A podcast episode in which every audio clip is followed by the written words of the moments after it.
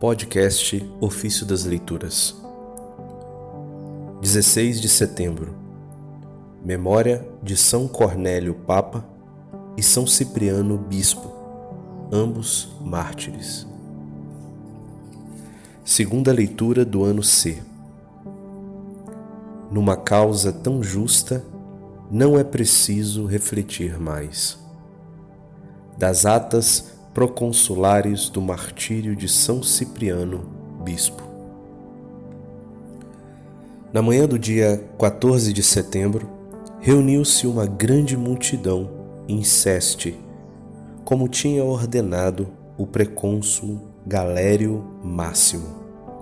E assim, o mesmo precônsul Galério Máximo, que nesse dia tinha marcado uma audiência no átrio Salcíolo, mandou que trouxessem Cipriano à sua presença.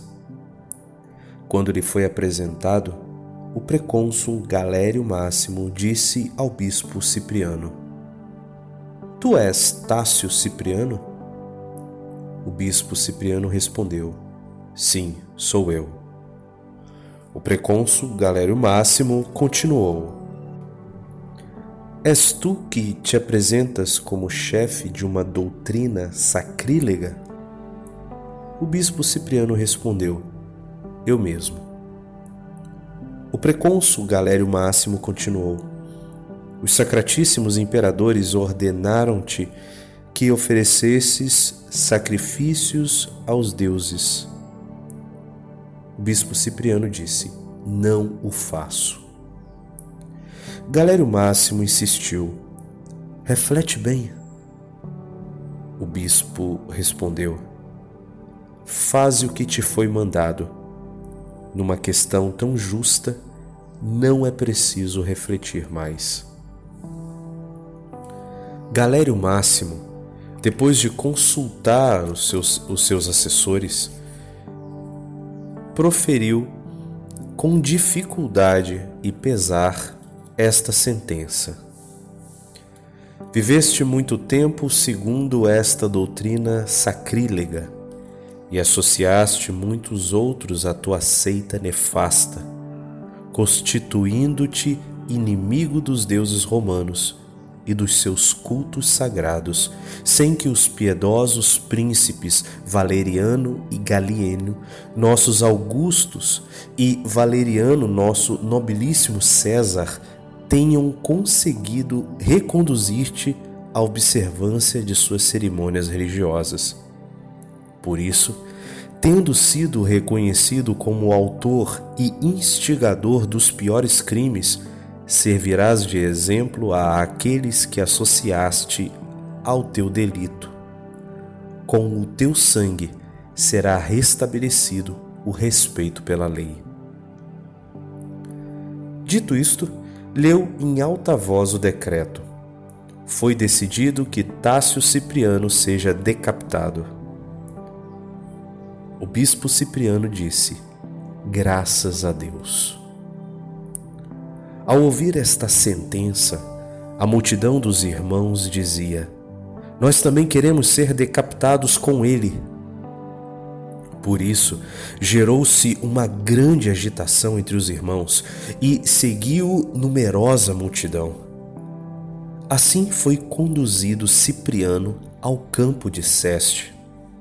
Chegado aí, tirou o manto e o capuz, dobrou os joelhos por terra e prostrou-se em oração ao Senhor. Tirou depois a dalmática entregou-a aos diáconos e ficou com a túnica de linho. E assim esperou a vinda do carrasco. Quando este chegou, o bispo mandou aos seus que dessem ao carrasco vinte e cinco moedas de ouro. Entretanto, os irmãos estendiam diante dele lençóis e lenços. Então o bem-aventurado Cipriano vendou os olhos com as suas próprias mãos. Mas, como não conseguia atar as pontas do lenço, intervieram para o ajudar o presbítero Juliano e o subdiácono Juliano. Assim, sofreu o martírio o bem-aventurado Cipriano. Para evitar a curiosidade dos pagãos, o seu corpo foi depositado num lugar próximo. Daí, foi retirado durante a noite e trasladado com círios e archotes, com preces e em grande triunfo para o cemitério do procurador Macróbio Candidiano, situado na Via Mapaliense, perto das piscinas. Poucos dias depois, morreu o precônsul Galério Máximo. O bem-aventurado Cipriano sofreu o martírio no dia 14 de setembro, sendo imperadores Valeriano e Galieno, mas sob o reinado de nosso Senhor Jesus Cristo, a quem seja dada a honra e a glória pelos séculos dos séculos. Amém.